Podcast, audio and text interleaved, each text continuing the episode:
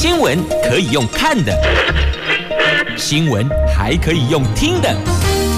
亲切的早安问候，专业的新闻分享，欢迎加入美英主持的 News Online，说新闻给你听。亲爱的朋友，台港后打开后，大家好，欢迎您再度锁定收听 News Online，我是美英，我是谢美英。来进入今天四大报的两则头版头条新闻之前呢，我们先来关注的是天气概况。Asia 天气预报，在今天北北桃白天温度介于十。八度到二十六度之间，那竹竹苗十七度到二十八度之间，这温度都相当的高。提醒您，防晒补水很重要。来，接着关注四大报的这两则头版头哦，自由联合中时讲的都是跟疫情相关的哦。我们下个礼拜开始要试办轻症确诊者在家隔离，而且疫调要简化。那么框列的范围也会缩小，所以等于就是哦，即便现在疫情看来并没停歇，没有收敛，但是开放的脚步是不会停摆的。经济日报头版头条：外资喊杀，我们一天。卖股四百四十五亿的，这大砍了金圆双雄联发科等全职股，今年来提款五千四百一十二亿元呢。那国家队只好进场进场买超百亿呀。好，这个是在今天经济日报头版头条的新闻。来，接着关注四大报的详细的头版头条新闻之前呢，先来看一下这位在昨天媒体还报道了说，美国众议院院长要带领他们的议员来拜访台湾，众议院议长要带领他们的这个议员来台湾，结果现在告诉你，不来呀啦，本来说礼拜天要到，对不对？那么昨天在。媒体披露的时候，美英也特别提到了，哇，这样敲锣打鼓昭告天下，该不会对岸又会出手干预，让这一趟访台计划生变了，就有变数了。果不其然，真的有变数了，只是有变数，跟政治无关，因为他确诊了，这位议长确诊，所以亚洲行必须得往后推迟时程，所以并不是。以后都不来了，而是呢，他做了一些些的调整哦。好，这是在今天进入四大报的头版头条新闻之前，先带您了解的哦。他本来要率团，那现在呢，往后再做调整，时间再重新确认。那接着来看详细的头版头条啊，联合中时还有自由讲的都是跟疫情有关的。啊那第一个。告诉您，清零已经是不可能的，六月底之前不会结束哈，六月底前不会结束。阿内丹狗未婚有母亲节，这个部分。做子女的该如何表达对妈妈的感恩、感谢、感激之情？就自己要思考一下怎么做。外带其实也是可以的哦，千万不要说妈妈，因为现在疫情，所以我买菜回来，来我们来煮一桌澎湃。结果母亲节妈妈更累，因为还要下厨煮一大桌的满汉全席。所以或许我们可以思考。如果你有一些其他的担忧，那么我们就外带嘛，餐厅外带回家，让妈妈那一天当女王，完全不用进厨房，觉得如何呢？想想看吧。那么餐厅业者也是哦，那思考一下怎么样？我们有一些外带的优惠的配套来思考一下。那这第一个哦，清零已经不可能，六月底之前不会结束。第二个，下个礼拜开始试办。轻症的确诊者在家隔离。第三个，疫调要简化哦，把框列的范围缩小，要不然每次一框列一头拉古人呐、所以等于就是简化疫调，缩小框列对象。好，这个是今天三大报头版头要讲述的内容。好，我们来关注疫情。这疫情连续一个礼拜，每天确诊人数本土都破百例。那指挥中心昨天公布新增三百八十二例，境外移入一百四十九例。那本土疫情可以说是再创新高。你看，昨天一天本土就三百八十二例了。那当中又以新北市新增一百一十一例是最多的。现在全国已经有十七个县市都有病例。那单日确诊人数快速攀升。飙破五百三十一例，指挥官强调，清零已经是不可能诶，而且说疫情到六月底都不会告一段落，就是这样起起伏伏，起起伏伏，能够到尾巴就很不错了。等于说时间点如果拉六月底，六月底能够到尾巴就算不错了哦。所以这大家。要有一个心理准备。那总统今天视察指挥中心，那疫疫情的轻症化、快筛是社区监测的重要武器。未来我们会往社区发放的方向走。一个礼拜之内会和劳动部跟经济部开会，研拟初步方案，而且不排除征用快筛试剂，把它列为防疫物资样。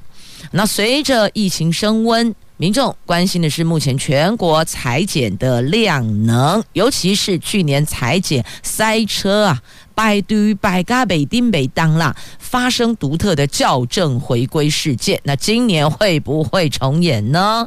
陈时中说：“全世界都有校正回归，我们速度算快了。”指挥中心医疗应变组说，去年本土疫情最严峻的五月，检验量能是两万七千六百八十二件，到了六月中提升到八万件。昨天最新的统计，已经可以达到十九万四千件的 PCR 的检验量了。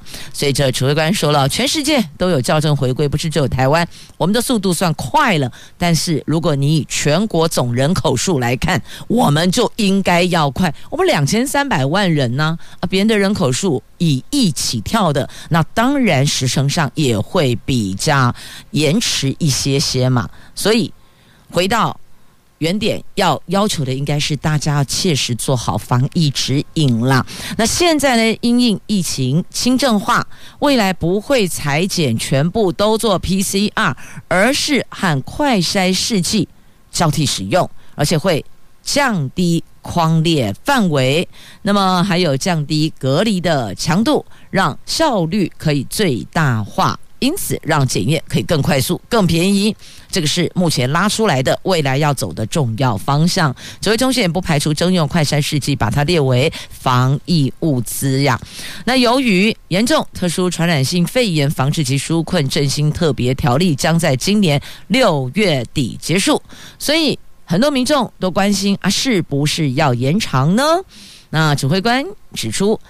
疫情到六月底不会告一段落，如果能够六月底到尾巴有收敛就很不错了。将特别条例停掉，需要很多的法规修订，所以希望延长。如果行政院同意，那么他们就会送进立法院审议呀。那最近也在推动加强社区监测方案，民众如果因为呼吸道症状前往看诊，可以获得公费的快筛试剂。目前有五百四十家诊所跟卫生所加入，那这个是既定的方向。就像这一次基隆发放公费快筛试剂一样，会往社区发放的方向走。至于要用。全公费或是透过共同采购合约把价格压低，那这个部分一个星期之内，指挥中心会和劳动部、经济部一起开会研拟初步的方向。所以现在确定的是简化疫调，缩小框列的范围。那么还有，如果是轻症的，就不需要。集中隔离的，我们就可以让轻症的确诊者在家隔离一样。那我们就以居家的快筛来取代停课，因为现在越来越多学校停课，我们累积有十四个县市有一百三十九所的校园停课了。那各县市对于学生的毕业旅行、户外教学是不是取消这个部分标准还真是不一样呢？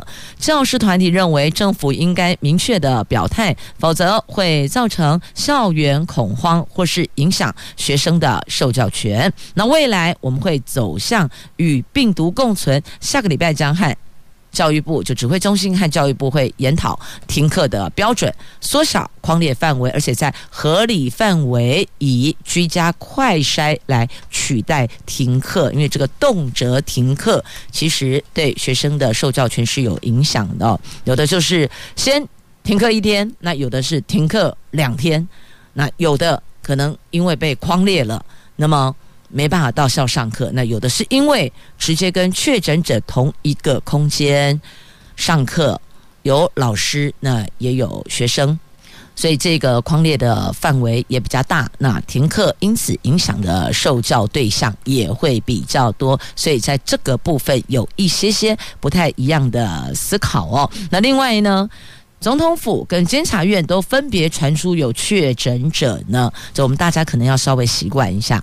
因为这种轻症跟无症状的确诊者的这个，如果真的全国都做筛检的话，你会发现这个数字会非常的多。因此，我们要习惯的就是什么院、什么所或是什么政府，哪个县政府、哪个市政府、哪个局处有确诊者，这未来大概你会发现很稀松平常了。那保护自己，确实戴好口罩。勤洗手、勤消毒，这个大概是目前防疫的不二王道了。继续，我们来关注疫情的发展。那总统日前宣布，我们的防疫以减灾为目标，为的就是要避免医疗量能超载啦。那轻症者在家隔离就是当中的配套之一。那当一天的确诊人数达到一千五百人，我们就会启动。但指挥中心下个礼拜就要拟定轻症在家照护指引喽，譬如设医疗远距平台、送药、护证及警政系统联系、关怀中心运作等等。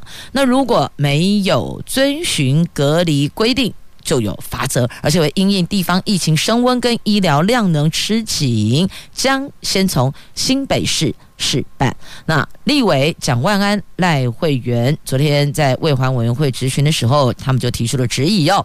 他们说各地方早就已经喊话，希望指挥中心相关指引快快出来，但到现在连社区沟通、连征求事办的地方政府意愿，通通都没个谱。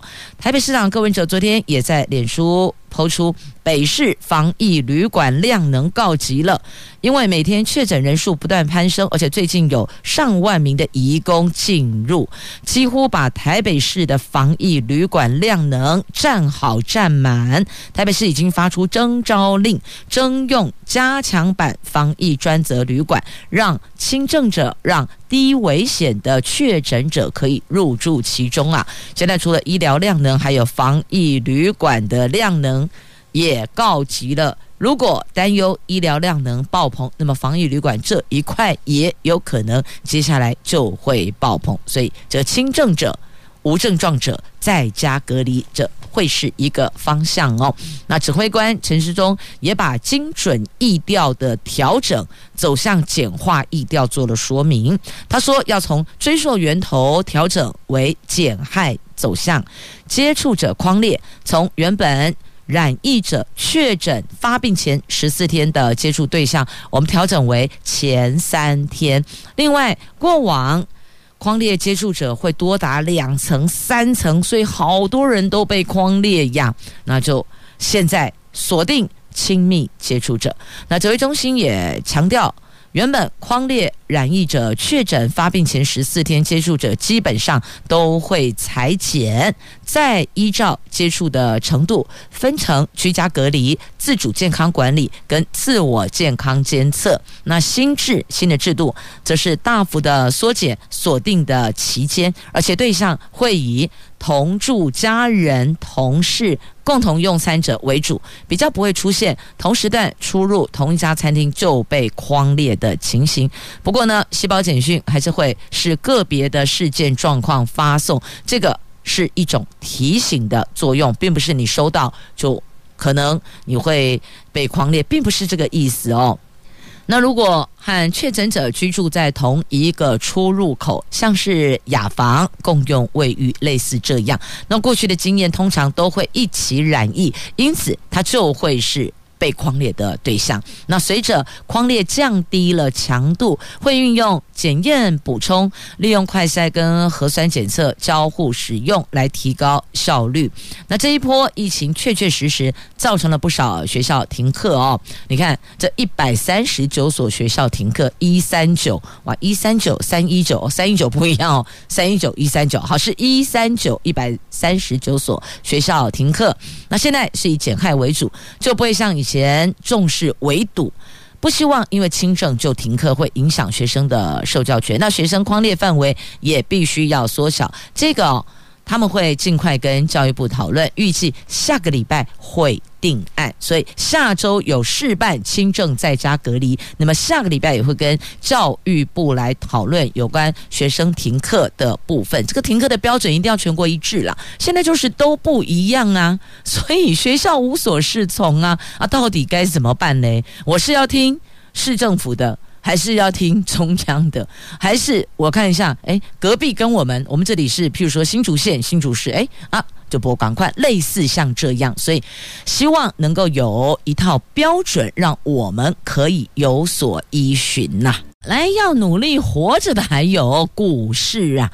这台湾股市受到美国联准会会议记录透露超鹰讯息，鹰是老鹰的鹰。那本土疫情升温，有这双重打击，外资昨天锁定金圆双雄联发科、阳明、鸿海等大型权值股，大举从台湾股市提款，提款了四百四十五亿，冲击大盘。重挫三百四十三点，最后收盘在一万七千一百七十八点，这贯破了月线、年线。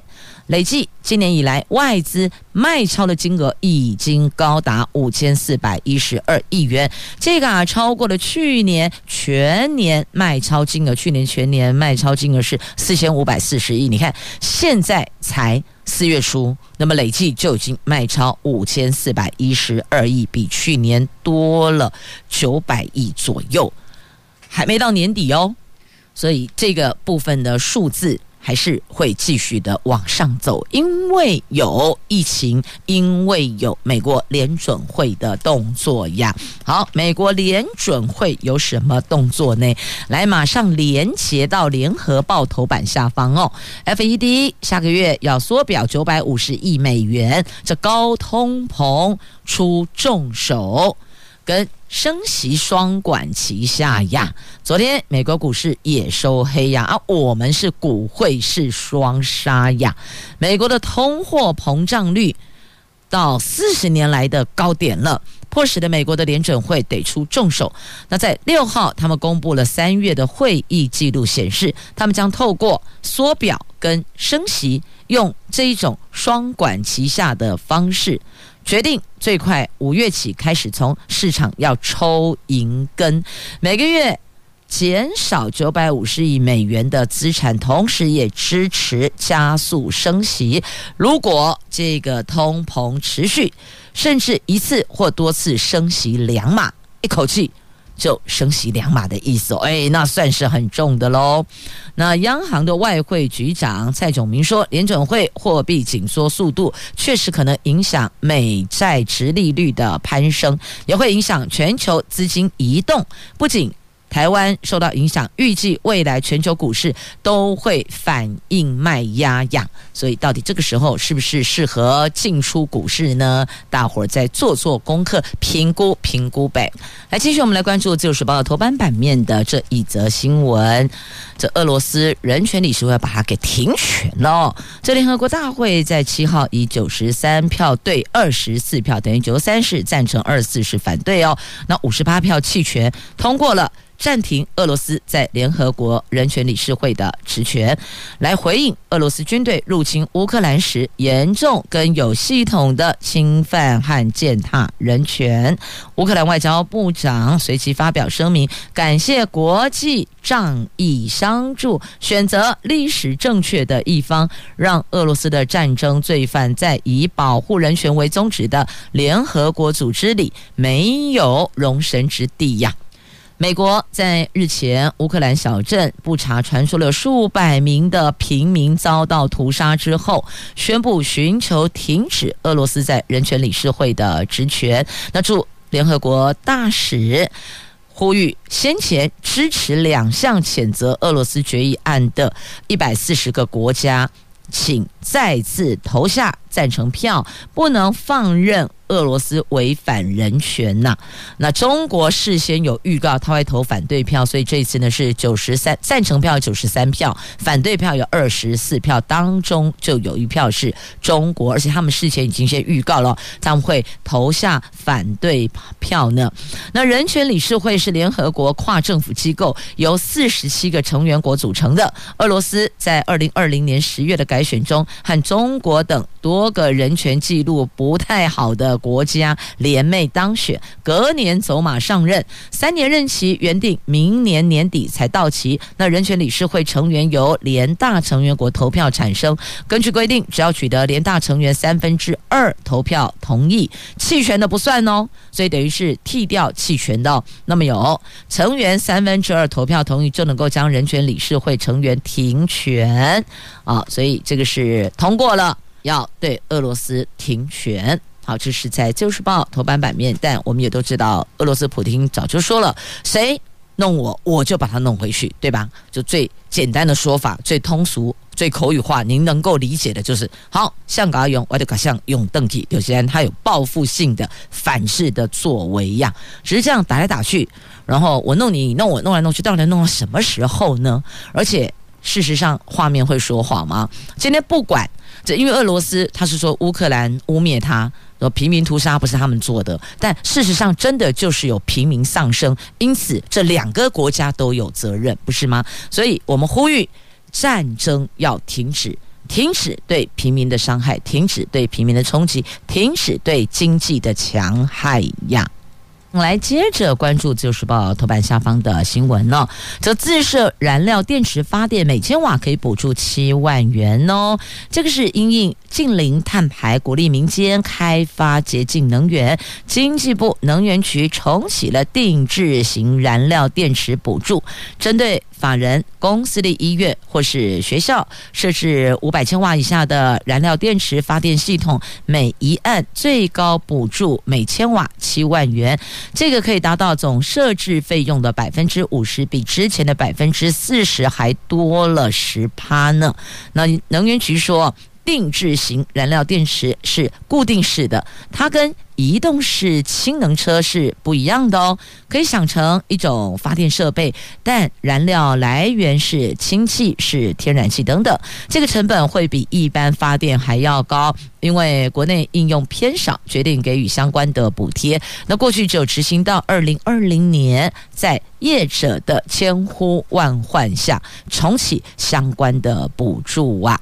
那过去像中兴电工等业者有采购相关设备，再设计成。燃料电池系统外销发电要经过稳定考验，所以补助条件设下七十二个小时试运转，而且通过第三方机构现场查验之后，还要经过三千个小时或是累积三千五百个小时以上的长时间运转，确保定制型燃料电池的发电系统是耐久的、是可靠的。那目前国内应用场域有。医院、学校、基地台等等，那补贴额度增加有两大目的，除了能够让国内的自然就燃料电池产业的系统整合能力提升，也能够开创立基型市场。譬如说，产氢的半导体、石化业、造纸业等等，未来产生废氢不必燃烧，可以作为料源，打造自己的不断电系统啊！所以这就是什么？垃圾变黄金的一种嘛。那根据这个规划，今年补助按申请期限到四月底为止，预算编列两千万，但相关的计划会持续到二零二五年，预算将看。前一年的申请情况，我们才滚动式检讨，滚动式加码呀。好，这个是在今天《自由时报》头版下方的，所以你看，如果自设燃料电池发电也是挺好的。不过呢，它的这个成本会比一般发电还要高，但是呢，你可以去向产生废氢气的业者来购买。那所以等于说，它本来原来产生的这个废氢气是燃烧掉，那现在不必燃烧，还可以作为这个。自设燃料电池的料源哦，它的原料来源，那你不觉得这挺好的吗？和标准的垃圾变黄金了吗？来继续，我们来关注在今天《中国时报》头版下方的新闻。那么这个新闻呢，在《联合报》的那一页的 A 四版面、中时 A 三版面都有报道。这个就是阿扁的国务机要费呀、啊。那中时头版下方更以标题写：“谁拿了阿扁的国务机要费呢？”陈水扁前总统。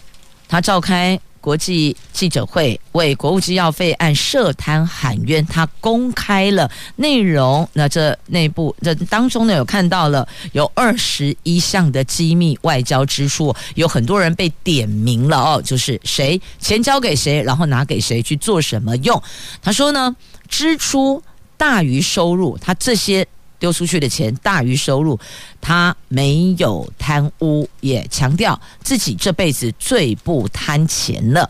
来，这位不愿意保外就医谢，不顾保外就医限制召开记者会的前总统陈水扁，他说，因为因公支出是大于因公收入，那阿扁不是贪污的人，他也公开了二十一项的机密外交与资助犒赏馈赠，因为。公支出，呃，这个因公支出大过因公收入，所以讲哦，蔡家龙不搞啊，阿喜被安怎拍光呢？不断反问阿扁有贪污吗？我有拿到自己的口袋里边吗？他昨天特别选在台湾言论自由日举行记者会，重提前总统马英九的特别费案。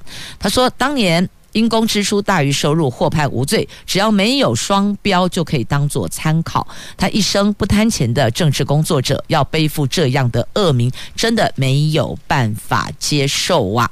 那柯建铭则说，这个会期国务机要费除罪化，是否能够来得及呢？好，那这二十一项机密外交支出，那当中有。资助王丹六百六十万元，支付卡西迪三千五百四十九万元，另外还有犒赏林锦昌、马永成各两百五十万元。好，讲到这些支出，您还记不记得当年陈幸宇，就陈水扁的女儿陈幸宇一句？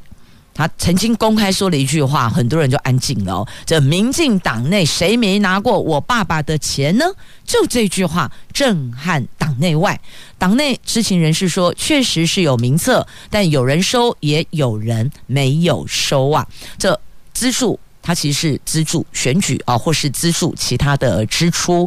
那么它有一个这个数字啊，就是譬如选举的部分呢，阿扁确实会给候选人一笔钱。选举花用，市议员一百万，立委一百到一百五十万，县市长三百万。但是这一笔赞助款，确确实实有人拿，也有人没有拿。有人说，我平常帮阿扁选举在募款就不止这个金额了哦，所以不用了，谢谢，我自己的募款能力是 OK 的。但也有人就直接请。转交送钱的这个人把钱直接拿去结账，广告支出就是呃选举嘛，总是有一些这个文宣品啊、广告费的支出哦，那你就把它拿去结账吧。那在这个名单上面呢，这个有一位是扮演转交金钱角色的，呃，这位是这个立法院长游锡坤，他说台湾是民主国家。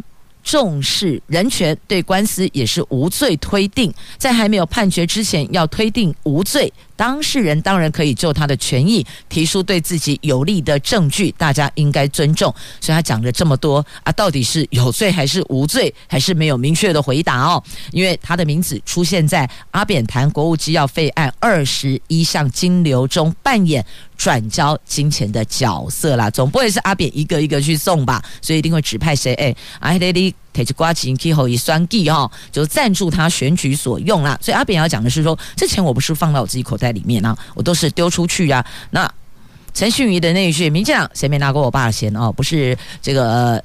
就是拿去做这些用途所用。那好，那根据阿扁的最新爆料，其实最高法院十年前就已经有打脸了。来看中时 A 三焦点版面的报道。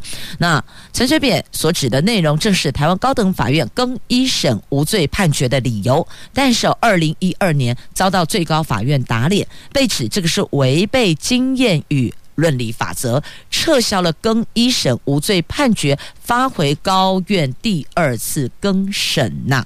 所以这后续到底会如何呢？那就要看一下这个到底有没有办法，国务机要费除罪化了。但也必须要说了，这保保外就医哦，频频踩红线，确实也会让执政党这。不知道该如何处理才好。那现在在野党说，总统，请你出面回应，请现任总统针对卸任的总统所提的内容，请你出面回应。那坦白讲，阿扁多次踩到了保外就医的红线，确实也让主管单位、让执政党这个在面对在回应部分。这颇为棘手啊！好，这个详细内容其实挺多的哦，你就自行翻阅吧。在今天的中石头版版面、内页的 A 三版面、联合的 A 四版面，亦或者您就直接直接 Google Google 吧。来，民进党屏东县长初选确定人选了，周春米胜出啊！所以呢，你看有人快乐，有人没有很快乐，但也要假装有快乐。来，民进党屏东县长初选昨天公布。民调由立委周春米胜出，民进党的中执会四月二十号将公告提名。那周春米昨天已经打电话给对手钟嘉宾跟庄瑞雄三个人，强调会团结打拼用真点啊。地方人士说呢，英系庄瑞雄与其说是输给新潮流系的周春米，不如说是败给屏东县长潘孟安。潘孟文说：“期待三个人在初选后回到初衷，团结创造屏东的胜利呀！”好，这屏东就是说有人快乐，有人没有很快乐，但也要假装有快乐。好，就看后续如何整合团结了。好，既然讲到了屏东的这个绿营的屏东县长初选，那么也再来看一看，这到底要这个桃园呢是如何呢？这个围墙说啊。这朱立伦说不会说好听话了，罗志强说尊重主席了。那蔡壁如也说，哎，什么时候蔡壁如来参与看了？有蔡壁如说欢迎罗志强加入民众党啊，可是你们民众党不是也热闹滚滚吗？也有两个有意愿要争取民众党桃园市长的提名，不是吗？一个谢立功，一个赖香林，如果我没有记错的话哦。那如果欢迎罗志强加入民众党，阿姆就塞啊，你们不是四月十五号要初选了吗？好。不管了，先来看一下啊、这国民党桃园市长人选争议延烧啊，宣布参选的台北市议员罗志强透露，党主席朱立伦在电话中直言不会提名你。那对此，朱立伦昨天回应，党主席做该做的事，说该说的话，他不会说好听话，他必须要讲真话。那欢迎你的地方愿意去打仗非常好，如果不欢迎你的地方还跟人家强战，那真的不是好事。对此，罗志强昨天重申尊重主席，桃园赢最重要。确实啊，如果各政党的党员都有这个共识，那真是全民之福呢。也就是执政的会努力的做出政绩，让全民有感；那么在野的会努力监督，提升民众的生活品质。所以我就说嘛，如果各党员都能够有这个共识的话，那是全民之福了，不是吗？执政的有权利，在野的要努力监督啊，才能够制衡、抗衡等等啊，不是这样子吗？那这个蔡壁如显然就是这个吃罗志强的豆腐了，吃国民党的豆腐了。好，那到底后续如何呢？还是去问问党主席吧。不过话说回来哦，这个党员如果没把主席巩固好。那请问主席掰开了，对这个党有好处吗？大家去想想看吧。主席不够强，那能带领这个政党吗？我们先来关注退休军工教人员的月退金，七月份开始调高两趴。那行政院、考试院同步宣布，大概五十三万人受惠，这是年改之后首次启动的调整机制。好，这是针对退休的军工教人员。那么另外呢，我们来看一下这个车票哦，这高铁。要调高基本费率，北高可能会涨个一百四十元，这是四年来交通部首度调高。那是不是反映在票价？高铁说整体评估之后交给董事会决定。正因为物价上涨哦，最近交通部公告核定高铁最新的基本费率，从每个人每公里四点一三四元调高成四点三一三元。这个也是交通部四年来首度调整高铁的基本费率。但台湾高铁是不是？会依照最新政府核定费率去反映在实际的票价上。高铁公司说，需要进行整体评估之后，报请董事会讨论决定。那如果高铁决定要调整票价，而且完全依政府所核定的费率来试办，那换算下来，台北到高雄的单程票价将会涨一百四十元，现在是一千四百九十元。那么，如果调高后，会是一千六百三十元，多了一百四十元呢。那交通部说，如果高铁要调整票价，还是必须要报交通部，但基本上在程序前会先做沟通，大致上是会尊重高铁公司的意见的。所以呢，高铁他们说，整体评估之后交给董事会决定，如果要的话，就要报给交通部去核定啊。好，那再来。台铁如果五月一号休假，因为接下来啊四月儿童清明过后就是五月一号劳动节了嘛哦，那立法院交通委员会昨天审查台铁公司化草案，但是因为台铁企业跟产业工会不满交通部并没有充分沟通，就先送审，所以他们不排除可能会在五月一号五一劳动节发动合法休假抗议，目前已经有。上万人签署响应，那交通部长说，应变方案预计这个月中会出炉，可能会以公路运输取代，但希望届时不用起变启动应变，而且向工会喊话，祝他们五一劳动节快乐。但民众可能会不太快乐，希望工会三思啊，这个是什么意思呢？你向劳工朋友喊话五一劳动节快乐，然后知道他们可能会不太快乐，那为什么还要祝他们快乐？呢，好，这再讲下去就变成绕口令了哦。好，那么接着我们再来看一下，这个是在今天的中石头版下方哦，这是经济间谍罪，这国安法修正草案初审通过了，立法院内政委员会昨天初审通过了国家安全法的部分条文修正草案，增订了经济间谍罪以及国家核心关键技术营业秘密的域外使用罪，任何人都不可以为外国。大陆、香港、澳门及境外敌对势力侵害、窃取国家核心关键技术，那违反者最重可处十二年的有期徒刑，并科最高一亿元的罚金哦。那即便没达成，还是同样可罚，并不是说你真的把这个窃取就关键技术真的都把它给偷到了。送出去了，交出去了，但即便在过程中还没有完工、没结案，通通都算的意思啦。这样子形容就听得懂了哦。好，那罚金上限可以看他不法利益再做调整。好，那么讲到罚金哦，来看政府打炒房，现在寄出了奖金，就是针对有。罚款，罚款最高罚五千万。那检举者也有奖金哦。那这是行政院出重手，平均地权条例修法，建商也不得协助契约的转让或是转售哦。契约让与不可以，转售也不行，但它还是有一些那个但书条件哦。可能因为某些因素，所以你没有办法再持续。履行合约的情况之下，这个合约是可以终止的，但它是有一些例外条件的、除外条件的，你必须要符合才可以。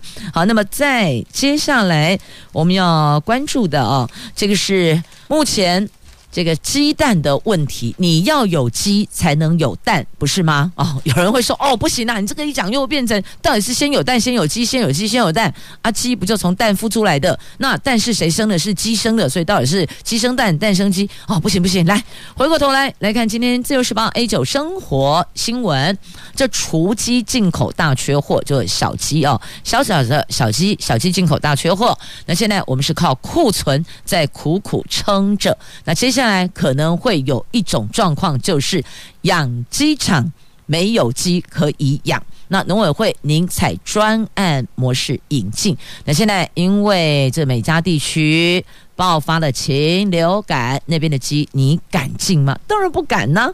好，来看我国白肉鸡还有蛋鸡的这个鸡蛋以美国进口为主，受到美加禽流感疫情影响，已经造成雏鸡。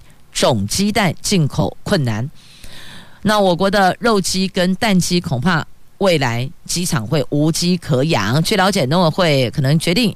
非疫区的雏鸡跟这个种蛋鸡运输，如果经过疫区，必须要全程在密闭的空间，而且到台湾之后必须观察十四天，还采检两次。那这次调整宁采专案模式，那时间是六个月，详细的措施还有待专家会议讨论呢。所以这专家会议你要赶快开呀，不然的话，你知道吗？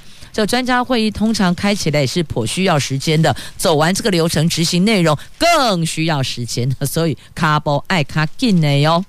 好，接下来来这个是上帝之手球衣拍卖上看二点三亿，这是马拉杜纳啦。这国际拍卖公司苏富比指出，已故的阿根廷战神马拉杜纳在。一九八六年世界杯对战英格兰所穿的这一件球衣将进行拍卖，四月二十号到五月四号会在伦敦展示，预计至少以四百万英镑换算台币一亿五千万卖出，甚至有可能上看到六百万英镑换算台币是两亿三千万哦。那这个超越棒球传奇贝比鲁斯所穿洋基队战袍的。换算台币是一亿六千万，这有可能成为史上拍卖价最高的球衣呢。那马拉杜纳在那一场的经典战役独进两球，其中第一球就是知名的“上帝之手”，第二球则被誉为世界杯史上最精彩的世纪最佳进球。好，这个是。马拉杜纳的上帝之手球衣呀，好，那么再继续来关注我这都名人呐哦，好，再来这个很遗憾的哦，台湾的国宝歌王文夏，在四月六号睡梦中与世长辞，享年九十四岁。好，接着。再来关注《自由时报》头版版面的图文哦，这又到了萤火虫的繁盛季节，有民众到南投竹山赏萤，被神秘的绿光所吸引，原来是稀有菇类绿光小菇，让人大为赞叹，自然界的神奇呀！谢谢朋友们收听今天的节目，我是美英，我是谢美英。今天礼拜五哦，祝福您有愉快而美好的一天及周休假期。下个礼拜上午七点半，我们空中再会了，拜拜。